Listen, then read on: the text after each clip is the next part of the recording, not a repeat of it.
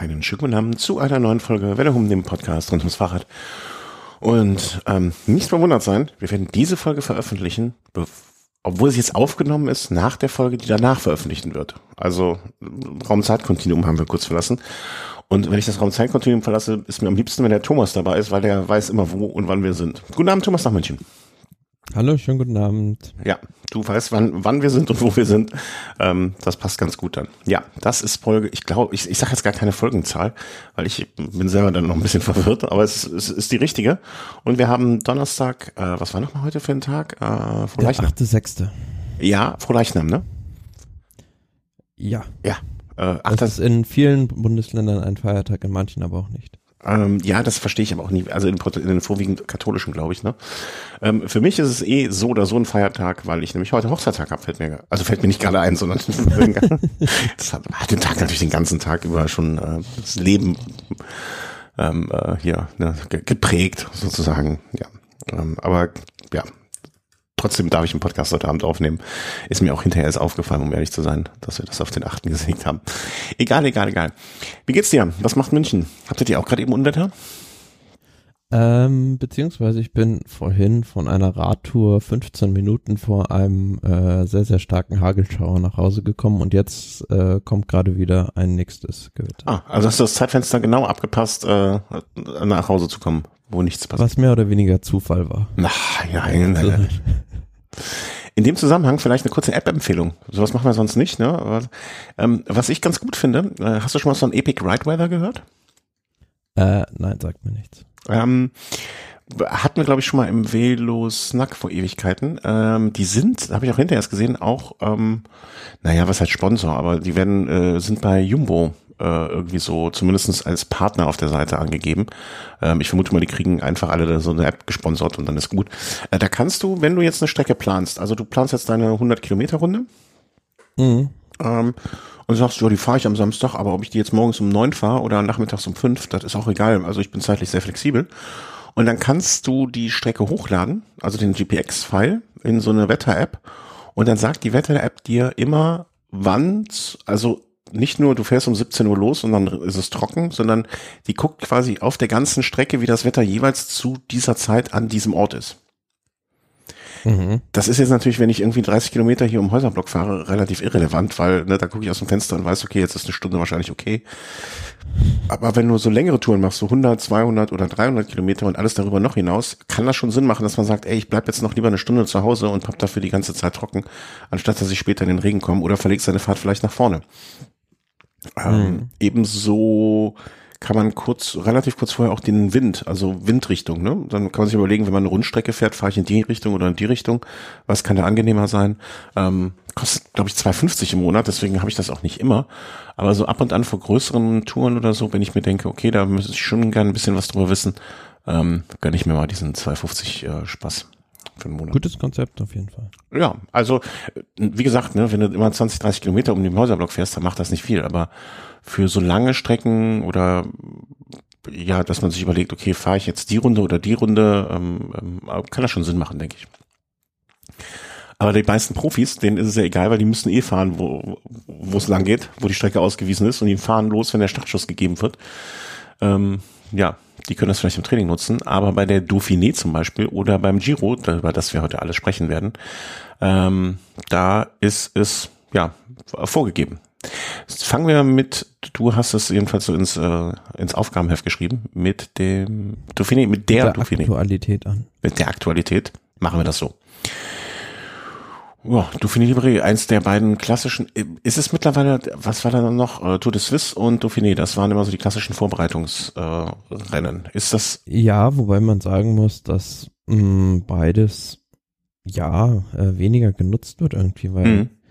gefühlt die Fahrer viel mehr trainieren vor der Tour de France und nur ganz wenig Rennen bestreiten. Also jetzt bei der Dauphiné fährt beispielsweise Wingegor aber ein Tadej Pogacar wird nur die slowenischen Meisterschaften bestreiten, wo er sonst eigentlich äh, in den vergangenen Jahren immer die Slowenien-Rundfahrt mhm. gefahren ist äh, als Vorbereitung. Aber ähm, ansonsten finde ich irgendwie, also mir geht's zumindest so, ich weiß nicht, wie es dir geht, aber ich finde, das Rennen hat so ein bisschen am Prestige verloren. Ähm, das war ja früher auch ganz oft so nach dem Motto, ey, das erste Mal, dass Armstrong sich so richtig in Europa zeigt und so weiter, ne? Also das war ja, ähm, und was war das noch, Tour de Romandie? Die war doch, äh, wann war die denn?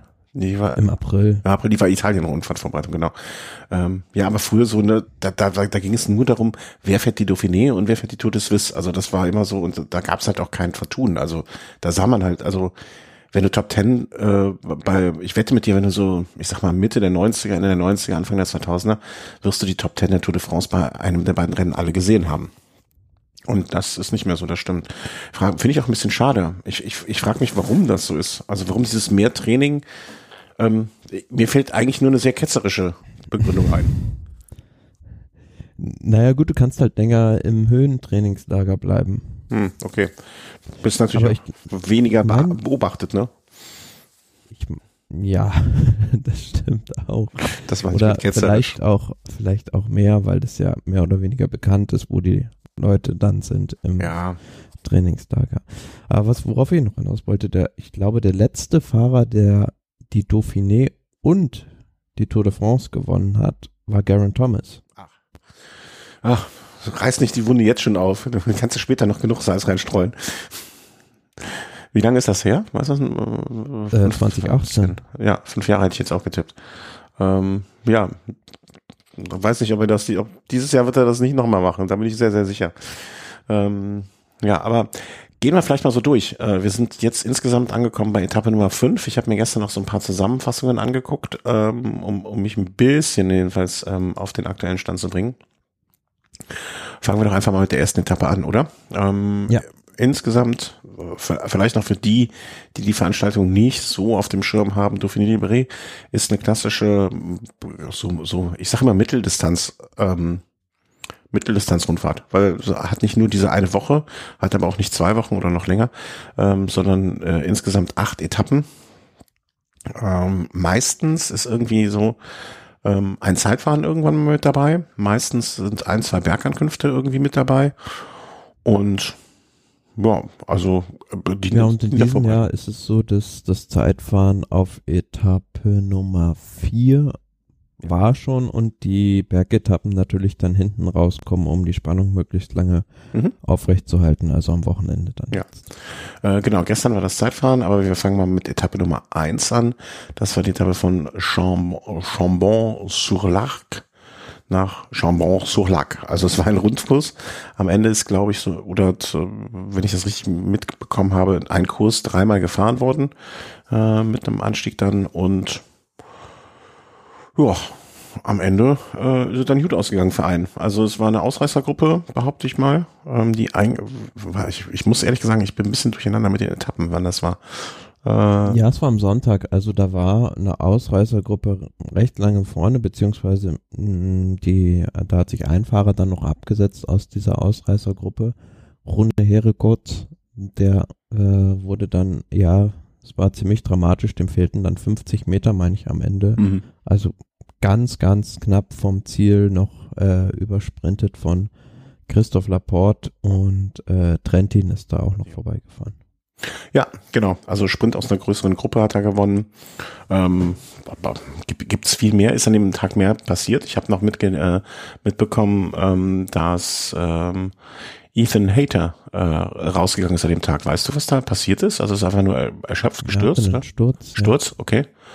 Ähm, ich hatte es nur gelesen, dass er raus ist. Das hat mich irritiert, dass äh, so am ersten Tag da ganz. Ja, sonst ja auch einer der Top-Favoriten auf den Sieg gewesen, auf so einer Etappe. Äh, äh, genau deswegen war es mir aufgefallen. Ne, ich hatte so geguckt, okay, wen hat denn die Ineos mit dabei? Und dann, oh, äh, schon, schon, schon raus. Nicht gut. Ähm, ja, äh, Laporte damit ins äh, Liedertrikot geschlüpft am ersten Tag. Ähm, und äh, ja, Matthieu Trottin ja, zweiter, also ist jetzt noch nicht, äh, nicht allzu viel zu sagen zum Gesamtklassement, ne? Also Laporte vor Trentin vor, wie spricht man ihn aus? Herregott, Herregott, ja, ähm, ja, ansonsten, wer war denn noch dabei, den man so, Marco Brenner, ähm, erfreulich Top Ten Platzierung. Ja, auf den ersten beiden Etappen. Hm? Der ist auf der ersten und auf der zweiten Etappe jeweils in den Top Ten gewesen. Ah, okay. Ja, ich hatte jetzt nur die Gesamtwertung angeguckt. Ähm, aber können wir dann direkt äh, zur zweiten Etappe gehen. War dann eine Etappe, die so ein bisschen, mh, hm, wie soll man sagen, auch, auch am Ende, äh, war das die Sprint-Etappe, ne, wo es dann auch hinterher zu, ich sag mal, Verwürfnissen kam? Ähm, nein, das war dann die Etappe 3, die du ah, meinst, okay. ja, okay. wo nachträglich Fahrer ja. zurückgestuft wurden. Also Etappe 2 ähm, war ja also aus einer kleineren oder bisschen, sag ich mal, also du siehst ja bei dem Etappenprofil schon, dass mhm. das recht anspruchsvoll war. Am Ende, da ging es nochmal so, ja, die letzten vier, fünf Kilometer leicht bergauf. Mhm. Und was du anspruchsvoll nennst, sind äh, vielleicht um das einzuordnen für die Zuhörerinnen und Zuhörer, äh, 167 Kilometer mit 2800 Höhenmeter. Also etwas, was äh, ja, durchaus als anspruchsvoll bezeichnet werden kann. Ja gut, in der ersten Gruppe waren dann 70 Fahrer, die mhm. gesprintet sind und ja, am Ende Julian Alaphilippe mit dem ersten Sieg seit Ende Februar mhm. nach einem, ja, äh, also einem Frühjahr, wie er es sich äh, nicht gewünscht nicht hat. Nicht besser hätte wünschen können. So, so leitet man den Satz uns ein, ne? Ja, ja. Ähm, also er hatte auch eine Rennpause, Rennpause von März bis ja im Prinzip Anfang Juni, ne? Also das. Ja, von Ende April bis. Ah ja, da war noch das also dazwischen. Er, ja. er ist ja im Prinzip überall mitgefahren, aber hatte da unterschiedlichste Probleme bei den Klassikern mhm. und unter ferner liefen, also beziehungsweise unter seinen Ansprüchen gefahren und äh, hat ja auch schon immer viel Kritik von seinem Teamchef einstecken müssen. Und jetzt auf der Etappe mh, mm, war er auch äh, ich meine, er hat hinter im Interview gesagt, dass er nur äh, Plan C sozusagen war auf dieser Etappe. Das, das ist schön, ne? wenn, du, wenn, wenn du Plan C, wenn du gesagt wirst von deinem, von deinem Teamchef, dass du Plan C bist. Der, der einzige, den ich noch schlimmer trifft, den ich kenne, ist Plan Z von Zabel. Ja, weil sie eigentlich äh, für Seneschall beziehungsweise Isen Vernon fahren wollten, aber ähm, die konnten aus unterschiedlichen Gründen nicht vorne reinhalten. Bei Seneschall war es, weil er da einfach schon am Anschlag war und dann ja hat Alaphilippe einfach probiert, Carapaz den Sprint eröffnet, aber ja, das war recht deutlich, wie er da gewonnen hat. Mhm. Auch krass, ne? Also wenn man schon hört, dass Carapaz mit dabei war, dann weiß man auch, dass da, ähm, da dass es bergig war an dem Tag. Der ist ja auch jetzt nicht sonst der, der als, als großer Sprinter bekannt. Ja, ist schon schnell. Ja, aber, endschnell, äh, endschneller Bergfahrer, so würde ich ihn irgendwie einkategorisieren. also so Gruppengeschichten und er wiegt ja auch so gut wie nichts der Ecuadorianer. Ähm, so, so aus, aus Gruppen heraus das äh, hinten nochmal rausziehen. Das würde ich so als seine äh, Kernkompetenz mit betrachten. Ähm, ja, aber schön. Also äh, zum einen schön, ich finde, äh, ja, äh, Education First auch eins meiner Teams, ne, dass Carapaz soweit da vorne landet und dass Alaphilippe sich zurückmeldet. Also er ist ja immer eine Bereicherung äh, gewesen bei allen Veranstaltungen und ähm, ja, auch mit Hinblick auf die Tour de France äh, ist es für die Zuschauer eine sehr, sehr große Bereicherung, wenn äh, der wieder in Hochform ist, ähm, wird das Rennen um einiges attraktiver, wenn er dabei ist. Und ich weiß jetzt gar nicht, ob du Carapaz sagst, meinst oder Alaphilippe. Ich glaube, man kann das aber eigentlich immer auch über beide sagen. Beide auf jeden ja. Fall, ja. Alaphilippe ist vielleicht nochmal äh, der etwas größere Entertainer, sage ich mal. Ja, ja also ja, Wobei ich Carapaz durchaus, äh, also ich würde ihn jetzt nicht als Favoriten mit auf die Tour sehen, ne? aber an einem guten Tag kann er da auch schon mal die eine oder andere Etappe abschießen. So. Naja, ich würde mal sagen, äh, der hat die Chance auf Platz drei auf jeden Fall, weil äh, es gibt die beiden, die alles überstrahlen, Pogacar und Wingegaard, die mhm ja, wenn es normal läuft, in einer Liga fahren, in ihrer eigenen Liga. Und dann dahinter gibt's einen Kreis von, sage mal, fünf, sechs Leuten, die um Platz drei äh, realistischerweise fahren. Und da gehört er dazu. Aber man kann ja auch sagen, ähm, wenn man bei einer Rundfahrt vielleicht mal so vier Leute in den engeren Favoriten klassiert, kann es auch sein, dass nur zwei ankommen. Und genauso kann es auch sein, wenn man zwei enge Favoriten hat, dass davon nur keiner ankommt und dann ist Carapaz wieder einer von denen, äh, die man besonders im Auge haben muss. Nicht, dass es irgendjemand zu wünschen sei, aber ich glaube, der Giro hat oft, hat zumindest an zwei Stellen gezeigt, manchmal kommt es ganz anders, als man sich denkt. Insofern, ja, das ist halt Radsport. Ähm, Etappe Nummer drei hatte ich schon, ach so, ja, an der Gesamtwertung hatte sich da nichts äh, verändert. Da hatte Laporte äh, die Position behalten. Ala verliebt natürlich einen Riesensprung nach vorne gemacht mit 36 Plätzen und Carapaz auch äh, elf Plätze so nach vorne. Und dann kam der, die dritte Etappe. Da äh, habe ich schon gesagt, gedacht, da müssen wir noch ein bisschen, zumindest mal kurz drüber reden. Ähm, komisches Profil. Also ne, bis zur Hälfte der Etappe ging es ungefähr so einigermaßen hoch, dann wieder runter, ne, also nichts Besonderes, also keine besonderen Schwierigkeiten. Dann ein ganzes Stück gerade, einfach nur fast topflach. Dann nochmal ein Hügelchen und dann bergab und dann ins Ziel. Ja, also. Ja, es war recht komisch, weil äh, ich meine, das war die Etappe, wo am Anfang zwei Ausreißer weggefahren sind und ähm, dann gab es so einen Protest irgendwie. Ähm, ich meine, das hat man gar nicht in den Fernsehbildern irgendwie gesehen, sondern äh, ist auf ja, Fotos zu sehen und äh, war auch im Rennbericht vermerkt, dass da Leute protestiert haben und ähm, das Rennen dadurch zwar nicht aufgehalten, also nicht richtig stoppen musste, sondern so ein bisschen verlangsamt wurde. Und dann waren die beiden Ausreißer wieder eingeholt und im Prinzip fuhren dann, ja, ein geschlossenes Feld fast den Dreivierteltag. Also das war schon ziemlich kurios, fand ich. Und ja, am Ende ein Sprint wieder, also diesmal sogar ein Massensprint und am, ja, am Tag davor war ich schon etwas überrascht, dass dann Sam Bennett noch mit dabei ist und äh, zumindest versucht mitzusprinten, aber an dem Tag war für mich der Top-Favorit. Mhm.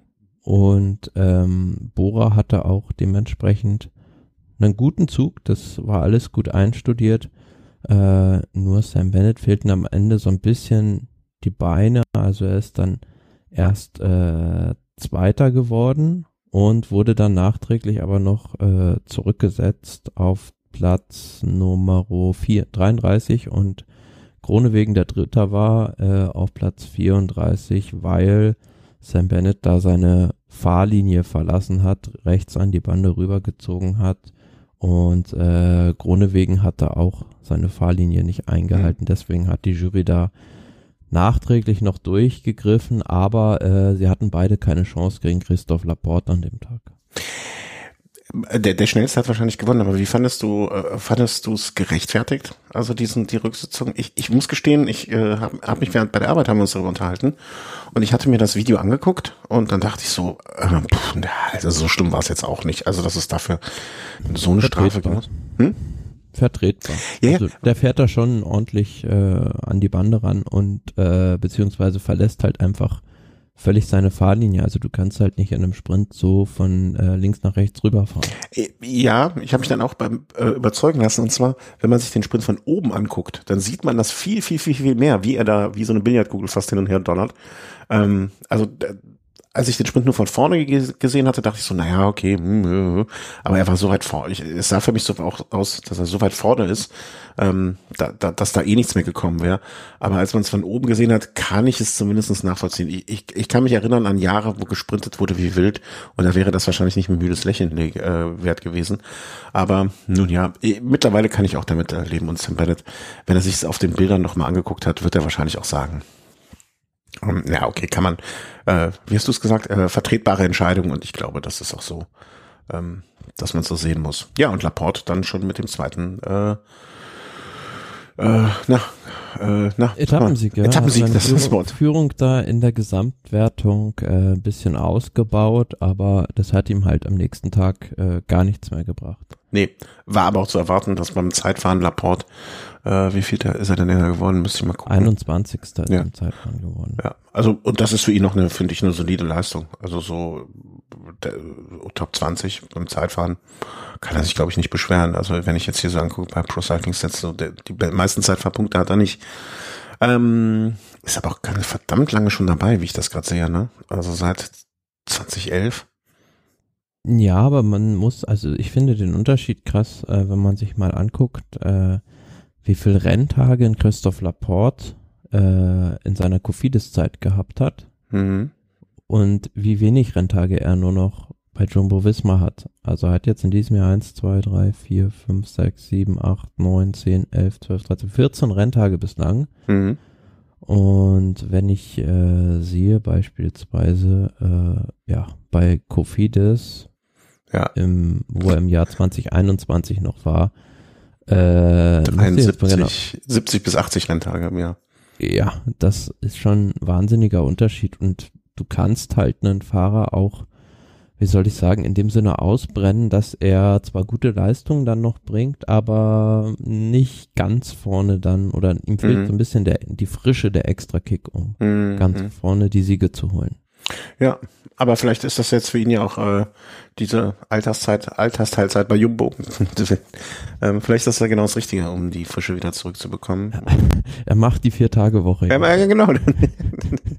er hat die vier Tage im Radsport schon umgesetzt. Äh, ja. Chef, ich habe so viel Überstunden, ich mache jetzt bei der Tour die letzte Woche frei. Ähm, ja, aber hat da nochmal gewonnen, der Jumbo-Visma-Fahrer, wie du schon angedeutet hast, gebracht hat's ihm äh, nix bei 21. Platz beim Zeitfahren. Da ist dann klar, dass man die Führung nicht behalten kann. Frage war dann nur halt, ähm, wird das Team intern weitergeben oder wird dann jemand anders äh, zuschlagen? Und ich muss gestehen, als ich dann, ne, ich habe so ein bisschen äh, durchgeguckt oder hab, äh, so durchgeskippt, am Ende war ich dann schon ein bisschen überrascht. Dass, ähm, also den Fahrer hatte ich zumindest überhaupt ich nicht auf dem Schirm. Na gut, Mikkel Bjerg, der am Ende das Zeitfahren gewonnen hat, ähm, war zumindest ähm, Dritter bei den Zeitfahr-Weltmeisterschaften U23-Klasse dreimal gleich. Mm, ja. Äh, ist ein Fahrer, der halt als Zeitfahrer auch bekannt ist. Gut, war jetzt sein größter Erfolg dann äh, bei, bei den Profis. Mhm. Ähm, aber klar, äh, er hat jetzt da niemanden in seiner UAE-Mannschaft. Gut, die haben Adam Yates dabei, aber äh, für, für den er da ähm, jetzt irgendwie die Kohlen aus dem Feuer holen muss oder sich jeden Tag schonen muss. Deswegen hatte der freie Fahrt mhm. beim Zeitfahren und äh, ja, dänischer Doppelsieg dann. Ja. Bjerg vor Wingegaard. Ähm, wo, wo wir gerade bei Renntagen war, Mikkel Berg, was schätzt du, wie viele Renntage er die bis jetzt hat? Dieses Jahr? Ich meine, wie, Sehr völlig absurde Frage eigentlich, ne? Wie soll man das schätzen? Keine Ahnung. Ähm, aber der hat 60 Renntage schon. Mhm. Ja, der ist halt so ein Allrounder, beziehungsweise den kannst du auf jedem Terrain irgendwie einsetzen mhm. und äh, du wirst immer einen, äh, einen guten Fahrer bekommen. Von daher äh, nutzt das Team das ja auch aus. Ja. Ja, und äh, Wingegaard äh, hat dann den zweiten Platz gemacht mit einem Abstand von zwölf Sekunden. Ähm, was ich, äh, ich, ich musste, als ich die Ergebnisse dann gesehen habe oder die Zeitabstände, ne, musste ich direkt an das Giro-Zeitfahren denken, ne, dass diese Abstände, die es da gab, jetzt auf einmal hier so, ne, bis Platz zehn, so ungefähr eine Minute ungefähr, ähm, das ist mhm. schon irgendwie was anderes, ne? Diese, die, äh, feinere Abstufe, feinere abgestaffelt, ähm, das Ganze. Und das halt bei auch dann trotzdem irgendwie eine halbe Stunde waren ja gut unterwegs, ne? Ein bisschen mehr sogar, 37 Minuten. Ähm, fand fand ja. ich interessant. Also, dass da sozusagen beim Giro dann nochmal die extra Klasse von ähm, Evenepoel zu unterstreichen. Ähm, ja, damit hat dann äh, war es dann auch vorbei für Laporte mit dem äh, Wertungs äh, Quatsch äh, Trikot des Führenden. Und Michael Berg hat es übernommen für Wingegaard und Fred Wright vom Team Bahrain, der auf den dritten Platz sich hochgeschraubt hat, Ben O'Connor, Felix Großschartner, also da wurde quasi äh, wild durchgewürfelt, bevor es dann heute auf die erste war es schon eine Bergetappe? Also von der hm, naja, eine Mittelgebirgsetappe Mittel. würde ich sagen. Aber trotzdem, äh, das Ergebnis war, ich fand etwas überraschend. Also ich hätte mit Ausreißern gerechnet und äh, es war dann doch sehr eindeutig. Was ich, ich habe nichts gesehen, nur das Ergebnis gesehen. Ähm, was ich mich frage, wenn ich das Profil angucke, das ist ja wieder so eine Ankunft, die mir äh, Kopfzerbrechen schon vorher bereitet. Ähm, schlichtweg, äh, war das eine Abfahrt, die dann ins Ziel führte oder ging es dann wieder bergauf? Das sieht für mich wie so ein langes Stück bergab, äh, was quasi ins Ziel bringt und wo, wo sich alle wieder halsbrecherisch in die Abfahrt stürzen müssen. Ja, aber ich glaube, ja. so wild war das denn nicht am Ende. Äh, okay, ja, ähm, kann, ich, viele werden es ja schon mitbekommen haben. Wingegaard hat das als Ausreißer ähm, gewonnen, hatte sich eine halbe Minute. Ich, ohne es gesehen zu haben, ich tippe einfach mal, er hat am wahrscheinlich ähm, vor äh, letzten Berg angegriffen, sich da abgesetzt, oben drüber gebrettert, dann nochmal diese kleine ähm, Gegengrade, also dann gab's Gegengrade und dann runter und gewonnen. Also so stelle ich mir den Rennverlauf vor. Alaphilippe hat dann den ähm, Sprint der Ausreißer gewonnen oder der nächsten Gruppe gewonnen. Danke, das war's. naja, er war halt einfach, äh, also Carapaz hatte an dieser Courte Tésie, diesem letzten Berg, da angegriffen und äh, da hat er sich hinten dran gehängt und den dann einfach stehen lassen und das war schon beeindruckend, dass da so gar keiner mhm. mitfahren konnte mit ihm irgendwie. Also 30 Sekunden am Ende ist dann auch ein Wort bei so einem, sag ich mal, äh, hügeligen Parcours nur, holst du 30 Sekunden schon raus.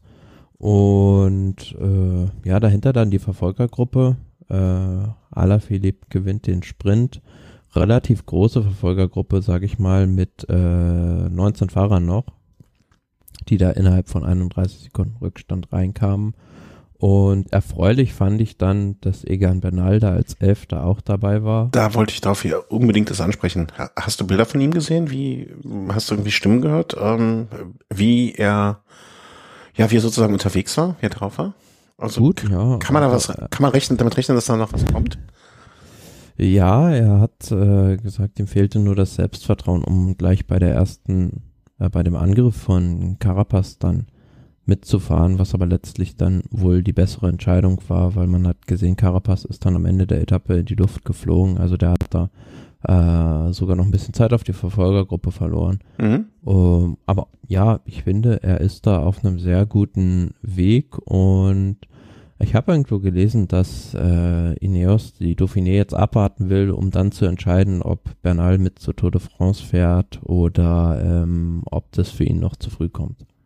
Hm, ja, also ich würde mich natürlich freuen, ihn da zu sehen. Vielleicht ist es aber auch gar nicht schlecht, noch ein bisschen abzuwarten und ihn einfach so ein bisschen so als Co-Kapitän zur Vuelta oder so. Das ist doch, ich finde die Vuelta ist immer was Schönes, äh, um wieder reinzukommen.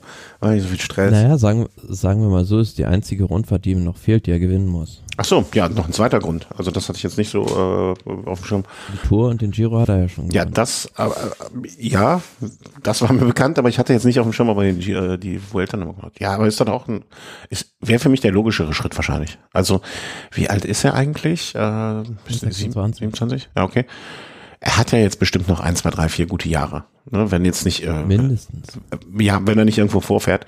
Ähm, insofern äh, würde ich das irgendwie begrüßen, wenn man ihm die Vuelta versucht, ihm auch noch eine Vuelta Grand Tour zu geben, um dann auch wieder äh, richtig reinzukommen. Klar, wenn er jetzt natürlich darauf äh, Druck macht und äh, ne, hier, ich will, ich will, ich will, ich will.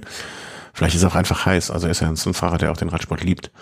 Ähm, wird auf jeden Fall eine interessante Geschichte. Also ich glaube, dann, dann müsste er jetzt aber vielleicht nochmal ein Schüppchen drauflegen, um so endgültig äh, sein Ticket äh, für die Tour zu lösen. Also dann mal so ein Tagessieg oder so.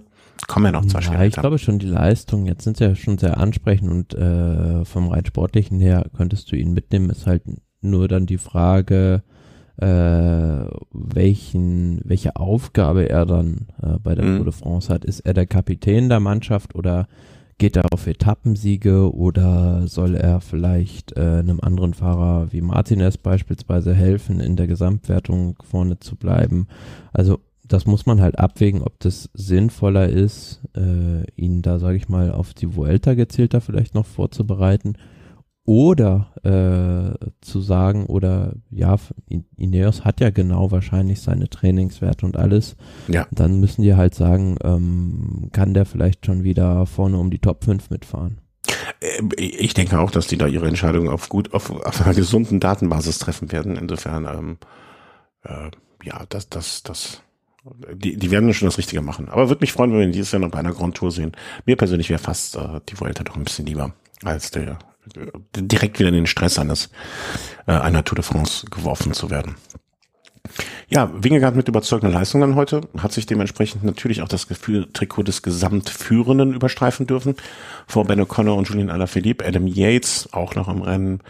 Ähm, aber würdest du nach der vielleicht noch minimalen Ausblick, also es gibt jetzt noch Etappe Nummer 6, die auch recht schwer ist, dreieinhalbtausend Höhen oder drei, vier, äh, Höhenmeter mit einem am Ende. Ich vermute mal, der Schlussanstieg ist dann doch nicht schwer genug, ähm, dass attackiert wird. Fragezeichen. Ja, die beiden Etappen am Wochenende, also vor allem diese Bergankunft am Croix de Fer. Ja, okay, ich bin, ich war jetzt noch bei Freitag. Also für morgen wird, glaube ich, nicht viel passieren. Da ist das, glaube ich, zu, zu leicht. Die Etappe. Da wird schon was passieren, aber ich ja? glaube nicht, dass es da große Verschiebungen gibt. Also und am Sam Samstag ist das dann die Königsetappe doch, kann man sagen, oder? Ich habe jetzt Ja. Eine, also was war das? De Madeleine, äh, Col de Fer ähm, und was noch dazwischen? Äh, Ja, also Col Molar oder sowas. das, das wäre ja schon fast eine Tour-Etappe, kann man, kann man sagen, ne? Mhm. Ja, ja. Ja, kann, müssen wir uns wohl angucken, ne? Was soll man machen? ähm, ja, das, also da wird's auf jeden Fall, ähm, warum ist der, der, der für Cro- Col de Cro de Fer kein äh, Or-Kategorie Berg, nur erste Kategorie? Das irritiert mich. Ja, wahrscheinlich nicht in der Länge gefahren wird, wie Ah, okay. er sonst ist, weil es dann eine Bergankunft da ist. Ja, und der Col de Molar habe ich noch nicht so, also war mir jetzt nicht so bekannt. Der ist auch Kategorie. Wieder was dazu gelernt. Also, ja, und am Sonntag dann äh, die letzte Etappe, Etappe Nummer 8, die geht dann von Le Pont de, puh, ne, gebe ich auf. Ähm, aber extrem hügelig, extrem bergig. Ähm, will gar Vor allem wissen. diese Ankunft, also ich glaube, die fahren dann, La Bastille heißt es, also die Festung äh, zusammen Schloss oder beziehungsweise, äh, wie sagt man das, eine, eine Burg ist der Mhm. richtige Begriff. Äh, die Burg von Grenoble fahren die hoch und das ist nochmal eine erste Kategorie, obwohl der Anstieg nur weniger als zwei Kilometer hat, aber sausteil ist. Mm, Ja. Und das, nachdem man dann schon 4000 Höhenmeter in den Beinen hat. Ähm, mein lieber Scholli, da möchte ich, äh, da, ich glaube, das wäre ein Tag, den ich äh, nicht unbedingt so einfach schaffen würde. Um es vorsichtig auszudrücken. Das könnte mir schwer fallen. Wer denkst du, wird am äh, Sonntag derjenige sein, der sich äh, das letzte Mal oben auf dem Podium zeigt? Hm, Also du meinst als Rundfahrtsieger, Äh, was als? Rundfahrtensieger. Ja, genau, genau. Ja, Wingegaard, ganz klar. Also für mich ist es jetzt im Prinzip ein Rennen um Platz zwei. Okay, dann war die, äh, war das doch heute eine überzeugende Leistung offensichtlich. Das hat dich sehr beeindruckt. Ähm, hat er dich so beeindruckt, dass du ähm, sagst, das wird für Pogacar schwerer als je zuvor? Ja, also ich habe jetzt äh, irgendwo gelesen, dass äh, die Leistung so auf einigermaßen auf dem Vorjahresniveau von der äh, Dauphiné auch war, wo er letztes Jahr auch gefahren ist, Zweiter geworden ist hinter Primus Roglic. Und ähm, ja, also mit dem Niveau wissen wir, was man von Wingegaard bekommen kann. Äh, bei Pogacar wissen wir es nicht, weil der sich ja bei Lüttich Bastogne Lüttich das Kahnbein gebrochen hat. Mhm. Und ähm, das wird ganz schwer an, einzuschätzen sein, wie gut Pogacar bei der Tour de France ist. Ich vermute, dass er ähnlich gut ist wie im letzten Jahr zumindest, also dass er ihn diese Verletzung nicht mehr beeinträchtigt und er in Topform äh, am Start steht, vielleicht nicht 100 Prozent, eher so 98 Prozent. Mhm. Stell dir mal vor, Bernal würde auch starten. Dann hätten wir die Sieger von 2019 bis 22 alle da am Start. Ja, Das wäre das wär doch mal ein Fest. Also äh, gut, wir hatten in den, äh, in den 2000er Jahre, wo wir den Sieger stell dir vor, äh, Gavin Thomas startet auch und Chris Ach. Froome auch. Ja, da, möchte ich gar nicht drüber nachdenken. Meinst du, Gerard Thomas startet? Nee, ist halt wahrscheinlich dafür ausgeschlossen, oder? Ich würde das nicht ausschließen. Ja, dann kannst du mal, kannst davon ausgehen, dass ich hier ein, ein Feuerwerk abfeuer. Vielleicht machen wir an der Stelle dann direkt den Cut und sagen dann, okay, wenn Gerard Thomas äh, bei dem, äh, bei der Tour de France startet, kann er dann wettmachen, was beim Giro passiert ist? Fragezeichen. Ähm, wir werden natürlich euch jetzt hier nicht äh, spoilern, ne? Also Nein, also jeder wird wahrscheinlich das Ergebnis des Giros mitbekommen haben. Deswegen äh, der, sollten wir vielleicht so die Etappen, die wir noch nicht besprochen haben, also kurz durch durchgeistern sozusagen, ähm, um dann vielleicht so einen Gesamtrückblick noch zu machen. Wir hatten aufgehört bei Etappe Nummer 16. Damals lag dann, boah, ist das so lange her, das weiß ich schon gar nicht mehr, äh, im Gesamtklassement vorne Gerald Thomas. Ach ja, klar, da war das da zu dem Zeitpunkt schon. Und ich war voll guten Mutes. ich habe gesagt, der alte Mann und das Fahrrad, die werden es richten, alles wird gut. Almeida war damals Zweiter, ähm, glaube ich. Ja, war bei ja. Almeida war Zweiter, Roglic Dritter, hatte schon den einen oder anderen Tag, wo man gesagt hat, hm, wird das noch was? Naja, dann sag mal, wie es weitergegangen ist. Ja, Etappe 17 war dann erstmal Diese äh, Langeweile. diese Bergab-Etappe, äh, wo die Sprinter nochmal äh, eine Chance vor Rom bekommen hatten. Und dann, ja, wieder ein, wieder ein anderer Sprinter, der gewonnen hat, sage ich mal. Äh, mhm. Gefühlt waren dann alle fast einmal, haben alle einmal gewonnen. Äh, Alberto Dainese vom Team DSM hat dann äh, diese Etappe gewonnen und danach ging es dann ja so richtig äh, in die Dolomiten. Ja, das war eine Etappe, wo es aus einer Ausreißergruppe einen Sieg gab, wenn ich das noch richtig in Erinnerung habe. Und dann auch das erste Mal ähm, war das das erste richtige Ausrufezeichen von Roglic, äh, von, ja, von Roglic? Mm, ja, also man hat auf der. Also man hatte ihn zumindest, hatte ich den Eindruck danach, okay, es kann vielleicht doch noch was, äh, also meine Sicht, ich, ich wog mich nicht mehr so sicher, wie ich vorher war. Nee, der Abstand war ja recht knapp sowieso, von daher ähm, war das dann sehr offen aber es war nach der Etappe ähm, doch klarer, dass es dann die beiden sind, also Garen Thomas und Primoz Roglic, die letzten Endes nur für den Sieg in, in Frage kommen, weil Almeida am dem Tag Zeit verloren hat und dann, meine ich, schon fast eine Minute zurück mhm. war und an dem Tag aber der Angriff von Primoz Roglic souverän pariert von Garen Thomas noch und ja, gewonnen von einem Ausreißer beziehungsweise dem italienischen Meister Filippo Zana vor Thibaut Pinot. Ich, ich hatte auch ge gefühlt, habe ich dieses italienische Trikot mehr gesehen als alle anderen Trikots zusammen. Der hat, also der hat sich wirklich mit seinem Trikot sehr präsentiert. Ähm, schöner Fahrer, der wirklich den Giro äh, so ein bisschen den Stempel aufgedrückt hat, finde ich auch. Also wirklich, wirklich ähm, oft gesehen und ähm, jeder Sponsor kann sich, glaube ich, würde sich freuen, ihn in seinem Team zu haben, weil er das Trikot immer präsentiert. Absolut, ja. Ähm, und kann ich mir auch vorstellen, dass das jetzt vielleicht, also er fährt ja bei einem äh, unterklassigen Team, ne? Das war doch äh, bei Jaco Alula, also die sind in der World Tour. Ah, nee, dann habe ich da was verwechselt. Ich hatte ich anders in Erinnerung. Also er war letztes Jahr, meine ich, noch bei Badiani und ist dann ah, ja. äh, dieses Jahr äh, zu Jaco gegangen. Ja, ja, ja. Äh, nee, da habe ich das verwechselt. Also, das, also hat sich da auf jeden Fall ähm, etabliert und äh, ja, finde ich, hat einen tollen Giro gefahren. Mm, Etappe Nummer 19. Ähm, ja, da hatten wir uns dann doch irgendwie ein bisschen mehr war die Etappe, der Tag, auf den im Prinzip alle gewartet haben. Ja. Und äh, wo ich dir dann auch gesagt habe, das reicht die letzten zwei Kilometer zu. Ja. das war dann doch irgendwie sehr schade, weil vorne war diese Ausreißergruppe, wie gesagt, unter anderem mit Buitrago, der zwischenzeitlich ähm, da irgendwo mitten in den Top Ten schon war, weil hinten irgendwie keiner so richtig ja. fahren wollte. Ähm, es ging noch so ein bisschen ums Bergtrikot am Rande, war so eine Randgeschichte noch zwischen äh, Pinot. Thibaut Pinot und Ben Healy äh, die sich da gegenseitig bekämpft haben noch. Und dann, ja. Aber was, Entschuldigung, wenn ich da, wenn ich an der Stelle, weil bevor wir das aus den Augen war das nicht auch irgend, war das der Tag, wo Ben Healy dann mal weggef immer, also ein, zweimal weggefahren ist und Pinot immer hinterher und am Ende Ben Healy ihm jetzt so die Hand drüber geben wollte und so nach dem Motto, ey, alles klar, ist jetzt gut, ne? also hast gewonnen. Oder war das am Tag danach? Das weiß ich nicht mehr. Nee, ich meine, das war an dem Tag. Ne? Ja. Und wo aber Pinot die, die Hand auch ausgeschlagen hat, glaube ich. Erinnere ich das noch richtig? Äh, ja, er hat ihm schon die Hand gegeben, aber, aber vielleicht nicht so von Glücklich war er. Ja, also es war nicht so die Geste, sagt er, ey, wir haben es beide, ich hab's versucht, ich hab's versucht, du hast gewonnen, alles klar. Und äh, dann, dann, ja, also ich fand, Pinot hat sich da nicht wirklich, wirklich mit Ruhm Andererseits hat sich da an dem Tag wahrscheinlich auch Ben Healy keine Freunde im Feld gemacht, weil nee, da war diese, Aus ja, diese Ausreißergruppe weg und dann äh, attackiert er halt nochmal in einer Situation, wo du es überhaupt nicht erwartest und macht mega Stress im Feld, weil halt Pinot hinterherfahren muss und der war halt zu dem Zeitpunkt in den Top Ten. Das heißt, äh, alle anderen Teams mussten dann irgendwie reagieren und äh, ja, das war dann nicht so erfreulich für die Klassements-Teams.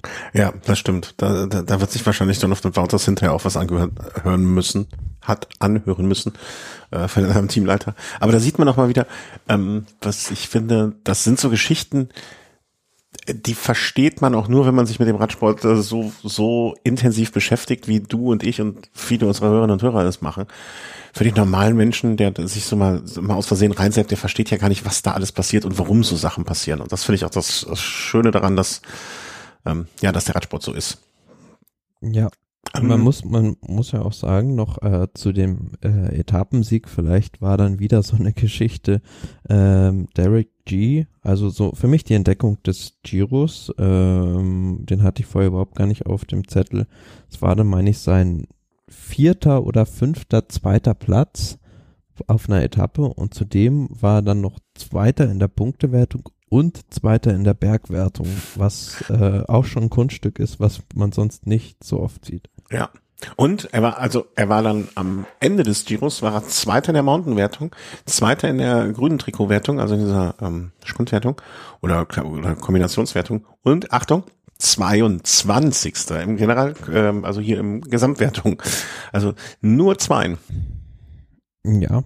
Und es waren, glaube ich, am Ende vier oder fünf zweite Plätze auf Etappen. Immer äh, knapp irgendwie am äh, vier, ja. ja. Ja, also äh, weiß er ja, ähm, was sein Job ist. Ne? Immer der, der erste, Entschuldigung, ist halt Polidur, der neue Polidur sozusagen. ähm, wo war ich denn? Jetzt? Ja, und das, das äh, Klassementsrennen an dem Tag wie schon gesagt, äh, alle haben gewartet auf diese letzten drei Kilometer mit den bis zu 18 Prozent an den drei Zinnen. Und am Ende, ich weiß nicht, ob Garen Thomas da einen Fehler gemacht hat, aber äh, der hat halt nach dem Angriff von Primoz Roglic selbst äh, nochmal so ein bisschen drüber gefahren und diese letzten 300 Meter waren halt enorm steil und äh, Primoz Roglic ist auch bei sowas dann der schnellere Fahrer und hat ihm dann nochmal drei Sekunden genommen und ja, äh, dadurch wurde es halt noch enger in der Gesamtwertung. Es waren dann, glaube ich, noch 26 Sekunden, meine ich, die vor dem Zeitfahren fehlten für Roglic. Ja. Ja, und ähm, das war dann das Traurige im Prinzip. Es hatte sich dann nicht nur, dass wir gesagt, vielleicht so ein bisschen gehofft haben oder gedacht haben, es, äh, es fokussiert sich alles auf die letzten zwei Tage. Nein, es fokussierte sich alles nur noch auf das Zeitfahren unschöne Entwicklung, wie ich so insgesamt finde. Ne, das, also vielleicht darf man das auch nicht machen. Also so ein Zeitfahren nochmal, vielleicht ist das auch unklug gewählt, der Zeitpunkt. Oder naja, ich sage mal so, aus Sicht des Veranstalters war es natürlich gut, weil bis ja. zum vorletzten Tag halt Spannung da war, aber aus der Sicht des Radsports oder beziehungsweise der Attraktivität des Rennens war es sehr blöd, weil alle, äh, du hast gesehen, auf den Bergetappen in der ersten und zweiten Woche ist wenig bis gar nichts passiert, weil alle diese dritte Woche und vor allem diese super schweren, äh, diese 13 Etappe und das Bergzeitfahren im Hinterkopf hatten. Mhm. Aber vielleicht ist es auch der Tatsache geschuldet, dass es im Prinzip ja alles nur noch auf zwei Leute hinauflief. Ne? Hätten wir jetzt gesagt, okay, ähm, wäre ein Tau Gegenhardt da noch mit dabei gewesen, hätte Ineos, wie ich es vorher gesagt habe, noch eine Karte mehr zum Spielen gehabt und hätte vielleicht äh, an einem Tag mal gesagt, ey, Thomas, also ne, davon ausgehend, was ich jetzt gedacht habe, dass der Gegenhardt ähm, weiter vorne sein wird. Ne? Also er war für mich ja der Mann in Rosa und hätte dann gesagt, okay, Thomas, du fährst heute mal in der Bergetappe Vollgas rein und hätte dadurch dann die Spannung. Also ja, wie man es macht, man macht es falsch oder ne, Radsport äh, ist halt nicht ausrechenbar. Und dass die ganze Geschichte nicht ausrechenbar ist, das haben wir dann im, ach Gott, ey, ich finde es immer noch so schrecklich, weil ich hätte es äh, Thomas so sehr gegönnt. Ähm, aber der Beste hat gewonnen und das ist Primus Roglic an dem Tag gewesen. Ja, und trotz eines äh, Defekts noch unterwegs, wo ihm äh, die Kette abgesprungen ist, was ihn, glaube bestimmt 10 oder 20 ja. Sekunden dann gekostet hat, das war relativ unbeholfen, wie dann äh, Fahrer und äh, ja, sag ich mal, Adjutant da versucht haben, diesen Defekt zu beheben. Ja. Äh, nichtsdestotrotz ähm, war es dann am Ende so, dass wirklich auf diesen letzten zwei oder drei Kilometern ähm, Primus Roglic das Rennen für sich entschieden hat, weil bis dahin war es ja dann immer noch so, dass Garen Thomas zwar so 15 bis 20 Sekunden Rückstand hatte, also noch so, ja, mit 10 Sekunden seines Vorsprungs spielen konnte, aber dann wirklich der, er eingebrochen ist fast schon auf mhm. diesen letzten Kilometern. Ich, ich, ich hatte Was, das, ähm, ich, ich wollte das Zeitfahren ungespoilert am Abend gucken und wurde dann leider durch eine, ich weiß es gar nicht mehr, wer mir, wer mir das auf den Sperrbildschirm des Telefons gepusht hat, aber irgendein Schwein war es. Ähm, ich wusste es dann schon, war mächtig sauer.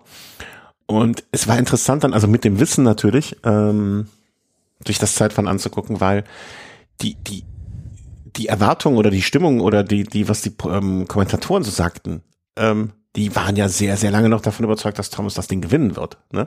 Also mhm. bis es dann irgendwann kippte, also ich wusste ja, also irgendwann müssen die auch mal merken, dass, dass Thomas es nicht machen wird, ähm, bis es kippte und äh, dann auf einmal, ja, äh, hier, Wahnsinn und, und so weiter. Ne? Das war schon interessant zu sehen. Äh, sprechen müssen wir die Helmgeschichte. Ähm, also viele ich behaupte jetzt alle, ich habe es nicht, nicht jeden gesehen, aber von zumindest aus den Top 20 wahrscheinlich alle haben ihr Rad gewechselt. Dafür gab es auch eine extra eingerichtete Zone. Ähm, und die ganzen Ineos-Fahrer haben, wie du schon gesagt hast, haben den Helm gewechselt. Waren das alle? Ich habe ich es jetzt nicht bei allen beobachtet. Ich wusste es nur, ja. Ja. Das hat, wie ich fand, unfassbar lange gedauert. Also in, in ja. dem, also dieser ganze Wechsel. Also ich habe immer vor Augen so einen Wechsel von, ähm, ähm, wie heißt er hier, äh, beim Cross, ne? Die, die, fahr, die verlieren ja fast keine Geschwindigkeit, wenn die ihre Maschine wechseln während des Rennens. Äh, das naja, aber da wechseln die das Rad und nicht den Helm. Ja, aber ich glaube auch, äh, also ich, ich fand auch dieser ganze Radwechsel, das hat alles so furchtbar lange gedauert. Ne? Und ein Helm. Ich glaube, da haben, da haben sich die beiden, also beim Radwechsel haben sich die beiden nicht viel genommen, aber letzten Endes, wie du es schon richtig sagst, der Helmwechsel hat ziemlich viel Zeit gekostet. Also, das wird den Grund gehabt haben, warum die das gemacht haben, weil du einfach unter diesem Zeitverhelm weniger Ventilation hast, also mhm. wenig, weniger gut irgendwie Luft bekommst was ich aber viel äh, entscheidender fand oder beziehungsweise wozu ich nichts gelesen oder gehört habe, ist dieser äh, Einteiler, den Garen Thomas hatte, mhm. den er ja als rosa Trikot vom Veranstalter anziehen musste und das fand ich ziemlich krass, dass der die ganze Zeit mit diesem aufgerissenen äh, Einteiler rumgefahren ist. Mhm.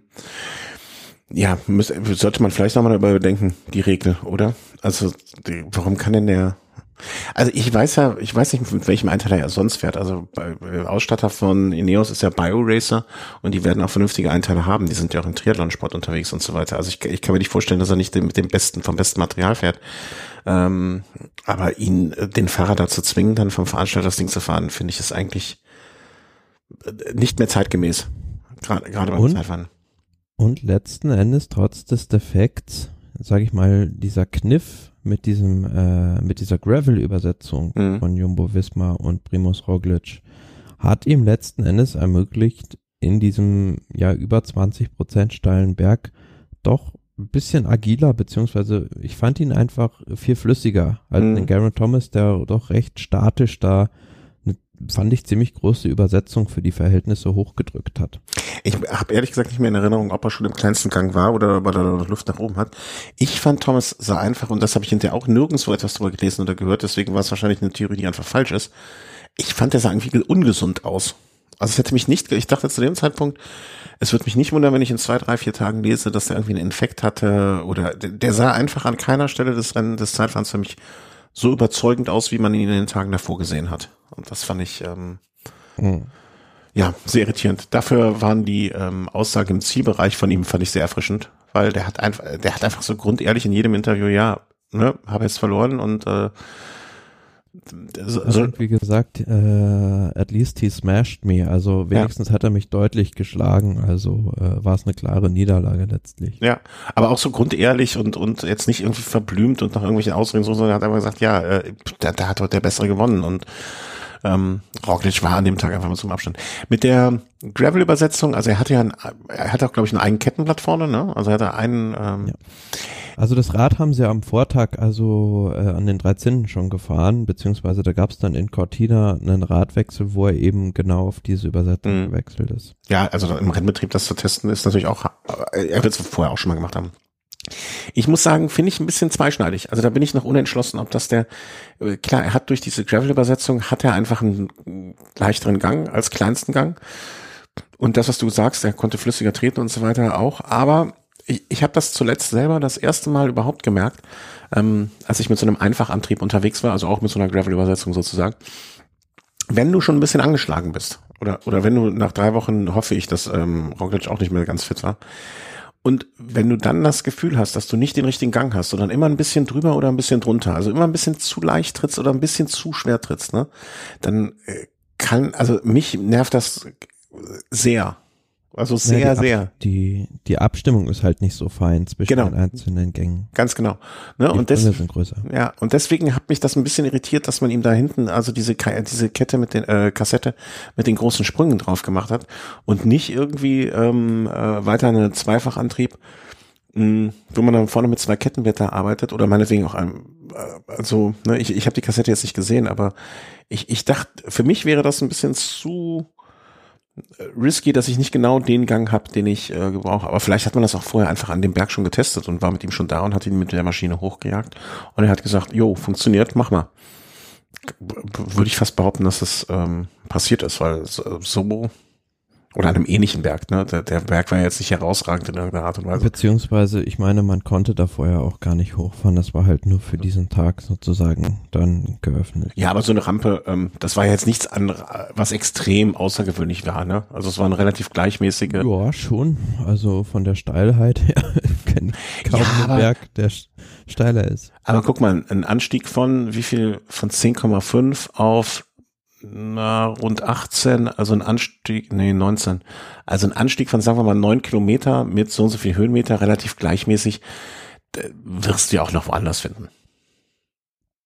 Um das mal, Ja, klar. weil, weißt du, um das, fährt er den Zonkolan irgendwie hoch. ja, genau, ne, und, und da, um, um das einmal durchzuspielen. Im Zweifel baust du das sogar auf der Rolle nach. Kannst ja auch machen. Ne, aber wie, wie naturnah das dann ist, sozusagen, anderer, ist jetzt mal eine andere Geschichte, ne? Aber ich kann mir nicht vorstellen, dass die das nicht vorher schon mal getestet haben und Rocklisch das abgesegnet hat selber. Ja, und damit war es dann geschehen.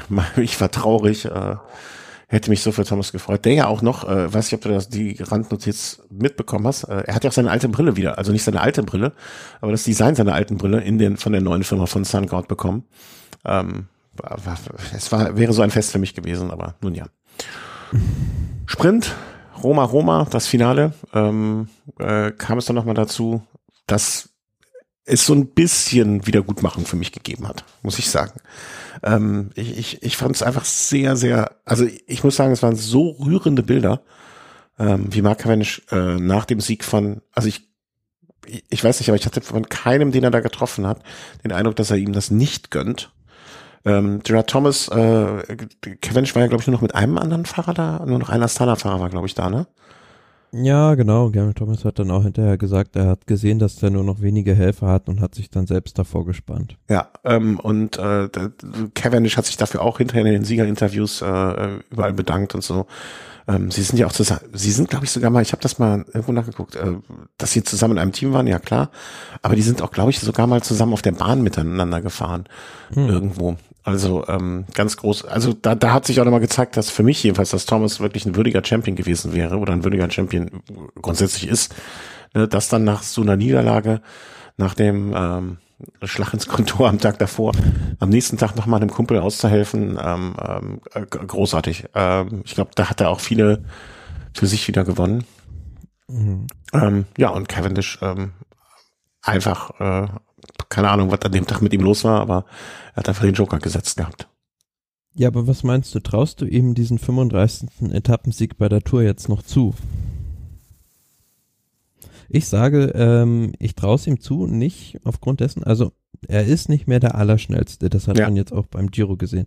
Aber es gibt solche Etappen wie eben diese in Rom mit der dieser Zielankunft auf dem Kopfsteinpflaster, die wo du ein bisschen Auge brauchst und Erfahrung und das hat Cavendish halt mittlerweile sehr gut diese dieses Timing oder die Erfahrung Mhm. wann er wo sein muss. Also er hatte mit Abstand da die beste Position und diesen Etappensieg mehr oder weniger aufgrund seiner guten Positionierung herausgefahren. Und diese Etappen gibt's auch bei der Tour, Mhm. vielleicht sogar die letzte, die Champs-Élysées, die eine sehr spezielle Zielankunft ist, wo nicht unbedingt immer der schnellste Sprinter gewinnt, sondern derjenige, der am besten durch diese Schikane kommt. Und von daher, also ich, ich traue es ihm absolut zu, dass er Ja. eine Etappe zumindest gewinnt. Ja, es wäre so schön.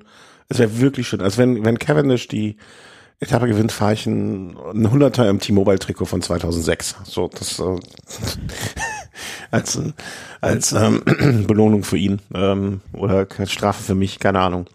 Apropos, hast du das gesehen? Bei äh, Twitter hat dann später so jemand, äh, das Foto habe ich noch nie gesehen, ein Foto gepostet, wo Cavendish, Garen Thomas, Jan Ulrich und noch irgendjemand äh, im Aufzug mit so einem äh, T-Mobile, äh, in T-Mobile-Outfit stehen. Was? Nee, das habe ich nicht gesehen. Das würde ich aber gerne sehen. Also wenn du es noch findest. Äh, ja. Äh, Sag ich dir später mal. Ja, das wäre das relativ, relativ äh, witzig, wie die beiden dann da äh, so, sag ich mal, als Grünschnäbel neben dem gediegenen oder beziehungsweise älteren Jan Ulrich dann stehen. Ja, das würde ich gerne sehen. Nee, kenne ich nicht. Ähm, jetzt hast du mich natürlich auch heiß gemacht, wer wohl der vierte Mann oder Frau auch ist. Ähm, naja, vielleicht, äh, vielleicht erkennen wir ihn auch gar nicht oder erkenne ich ihn nicht und äh, wenn du ihn nicht erkennst, erkenne ich ihn erst recht nicht. Ja, äh, fand ich jetzt nach, nach dem Bumper am Tag davor war es ein schöner Abschluss für mich für den äh, Giro, dass Kev das noch geholt hat. Und ähm, du hattest mich gefragt eben, glaubst du, dass das es schafft? Ich würde es mir so sehr wünschen für ihn, dass ich es glaube. Also du hast schon recht, also einen Zug hatte er nicht, er war ja auf sich alleine gestellt, mal abgesehen davon, ne, dass okay, Thomas und äh, der Astada-Fahrer, welcher auch immer es noch war, haben ihn natürlich unterstützt, haben ihn da eine Position nach vorne reingefahren, aber ich glaube, ähm, ja, er gehört zu den Fahrern genau wie Peter Sagan, die nicht so abhängig sind von dem Zug wie andere. Und dementsprechend äh, glaube ich schon, ja, also ich, ich würde keine 10 Euro drauf wetten, aber ähm, ich, ich möchte es sehr und ähm, ich kann es mir vorstellen, dass er das irgendwie an irgendeinem Tag sich da vorne so durchmuggelt. Das ist, und ganz ehrlich, wenn irgendeiner von den anderen, die Sprinter da ein Herz hat, äh, dann, dann soll sie einmal einen Tag zurückstecken. Nicht unbedingt am Champs-Élysées, das kann ich verstehen, da will jeder gewinnen. Aber an irgendeinem Nest in der, in der Heide, da kann man einen doch mal das Ding schießen lassen. Du, du gehst ja auch in der Geschichte ein, wenn du derjenige bist, der ihn da gewinnt. Aber er will wahrscheinlich auch nicht, dass man ihn gewinnen lässt. Das äh, wäre nicht so seine Natur. Nee, klar. Ja, der will das, das schon sportlich fair auf der Straße entscheiden. Ja. Ja, das war der Giro. Ähm, ich glaube, du hast eben an einer Stelle das schon ganz gut zusammengefasst. Wir hatten uns auf die letzte Woche so gefreut. Das war quasi für mich die perfekte Zusammenfassung. Ne? Wir hatten uns so auf diese letzte Woche gefreut und wir hatten so viel erwartet und am Ende ist es dann doch leider nur ähm, ja, am, auf, hat alles in diesem Zeitfahren gemündet. Dafür hatten wir einen schöneren letzten Tag, als wir erwartet haben, mit dem Sieg von Kev. Insofern, alles gut. Ja, und, und, und, und, und, und, sind, und, und, äh, aufgegangen. Was? Unsere Tipps sind aufgegangen. Ja, also vor allen Dingen dein Tipp ist aufgegangen. du hast Roglic getippt, Roglic hat gewonnen. Also äh, ich habe Thomas getippt oder äh, Geo Gitau Gegenhardt. Geo Gegenhardt. Ähm, ähm, der ist nicht aufgegangen, der ist, äh, hat man eigentlich irgendwas gehört, wie es ihm geht jetzt in letzter Zeit? Fährt er wieder? Ja, da hat sich halt die Hüfte gebrochen. Ja, also da fährt daher nicht wieder. Wird der rekonvaleszent sein, also ja. wird jetzt erstmal äh, eine gewisse Zeit brauchen, um wieder gesund zu werden. Gab es nicht irgendwelche Bilder oder so Berichte, dass er im Krankenhaus liegt und einen Papierflieger aus dem Fenster schmeißt, wenn ihm so langweilig ist? Das muss ja auch brutal sein. Also wenn du so wirklich rausgenommen wirst, so in Topform und kannst dann auch gar nichts mehr machen. Also, mhm. also dein Körper ist ja, ähm, ich hatte es nicht an Ulrich damals erzählt, als er da vor der Tür rausgekommen ist, dass er die unfassbar viele Bahnen geschwommen ist. Richie Port, hast du das von Richie Port mitgekriegt? Richie Port dreht völlig am Rad.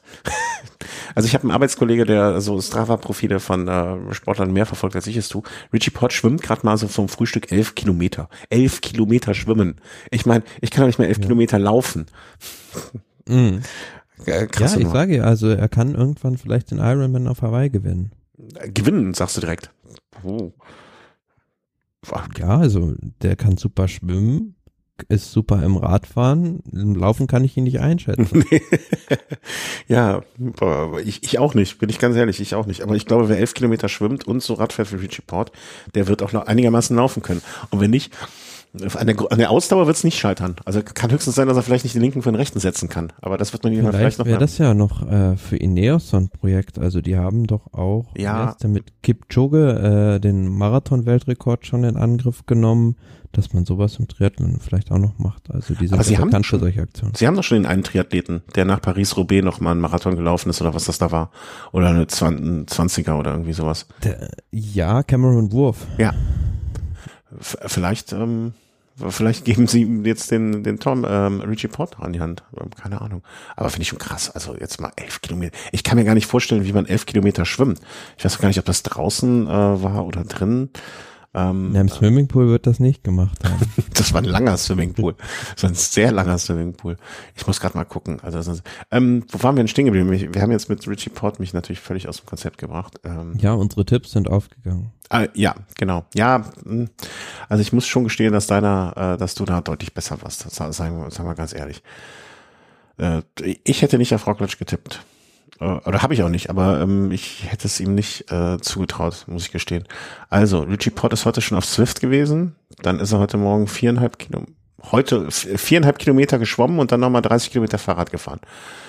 Dann 11,5 11,5 Kilometer in zwei Stunden 40 geschwommen. Hm. Zwei Stunden. Äh, und es steht irgendwie im Pool. Also Morning Swim im Pool. Ist das Everesting the Pool? Ja, das ist alles ziemlich irre. Also, ohne Worte. Ähm, ja, dein Tipp ist aufgegangen, meiner nicht. Ähm, ich denke, wir hatten Giro, der mich in weiten Teilen fasziniert hat, der mich begeistert hat. Aber vielleicht an manchen Stellen finde ich auch ein bisschen mehr versprochen hat, als er dann gehalten hat. Hm. Also es hätte mehr sein können. Aber was willst du machen? Ne? Wir, dürfen nicht vergessen, dass zwei der Hauptfavoriten rausgeflogen sind und deswegen ähm, ja die Karten alle neu gemischt wurden und das hat irgendwie nicht zur Steigerung der Spannung, abgesehen von den letzten beiden Tagen, zu beigetragen, finde ich zumindestens. Ja, und ich fand es sehr abwechslungsreich, was wir vorhin schon gesagt haben. Auf der letzten Etappe dann durch den Sieg von Cavendish hat so ziemlich wirklich jeder ja. Top-Sprinter mal eine Etappe stimmt. gewonnen, aber keiner zwei. Und vom Gefühl her hätte aber äh, Jonathan Milan, der Sieger der Punktewertung am Ende, mindestens drei gewinnen müssen, weil der einfach der schnellste war, was man immer gesehen hat, aber immer falsch positioniert war. Mhm. Ja, ähm, schönes Ding. Damit sind wir jetzt hier auf dem aktuell neuesten Stand. Wir haben jetzt vielleicht das ein oder andere Mini-Rennen äh, außen vor vorgelassen, weil wir wollten euch jetzt doch nochmal kurz äh, unsere Meinung zum ausgegangenen Giro mitteilen und die Dauphiné ähm, ist jetzt doch das Wichtigste. Wir haben noch eine Medienmeldung sozusagen seit, heu seit heute, glaube ich auch, ne? Seit dem 8. 8.6. war die ja. Veröffentlichung. Ähm, ist auf Netflix die Dokumentation über die Tour de France 2, ja, wie soll man sagen, ist das die Dokumentation über die Tour de France 22 oder ist es die Dokumentation? Ja, das ist ja mehr eine Action-Serie in dem Sinne. Eine also Action-Serie. es ist ja schon so, ja, wie soll ich sagen, so ein bisschen ähm, peppig gemacht. Peppig gemacht, das wird ja immer besser hier. Ich habe mal irgendwo ein Interview mit Thomas D. von der Fantastischen Figur, der hat gesagt, wenn jemand, wenn ihn ein Friseur sagt, ähm, wir machen etwas pfiffig, da soll man so schnell wie möglich den, äh, den Raum verlassen. ähm, äh, jetzt hol mich mal ab. Ich habe jetzt mir gerade hier mal den Trailer angeschmissen. Ne? Also ist es Höllenturm mit heutiger Technik oder wie hieß der, ähm, wie hieß der andere Film, den wir ge alle gesehen haben? Das ist ein guter Vergleich, ja, tatsächlich. Äh, so in der Art, aber als, äh, also ich habe es mir jetzt noch nicht, also noch nicht genauer reingeschaut, auch nur den Trailer gesehen, aber ähm, es geht in die Richtung nur als äh, Serienformat, beziehungsweise mhm. dann immer auch so ein bisschen, ja, wie soll ich sagen, es ist ähnlich gemacht für diejenigen, die das vielleicht kennen, wie äh, Drive to Survive, die äh, Formel 1 Serie aus dem letzten Jahr, die von, meine ich, den äh, gleichen Team gemacht wurde. Ah, okay. Nee, kenne ich nicht, aber ähm, äh, worauf ich hinaus wollte noch, es sind jetzt aber, wenn ich das, wenn ich das jetzt hier so sehe, ne, also ich habe, wie gesagt, den Fehler, ähm, es scheint dann aber so zu sein, dass bestimmte Teams quasi immer, äh, nicht immer, aber im Fokus stehen. Ne? Also es sind jetzt nicht alle, die das werden ja nicht, nicht alle mitgemacht. Hm? Das haben ja auch nicht alle mitgemacht. Ja, genau. Also das sind dann äh, sind dann vier, fünf Teams. Im Prinzip wie Höllentour auf vier, fünf Teams ver, äh, verteilt mit den mit der Technik von heute. Ja. Ja, gut. Dann haben wir das, das erklärt. Wollt, das wollte ich übrigens auch noch zum Giro sagen. Mhm.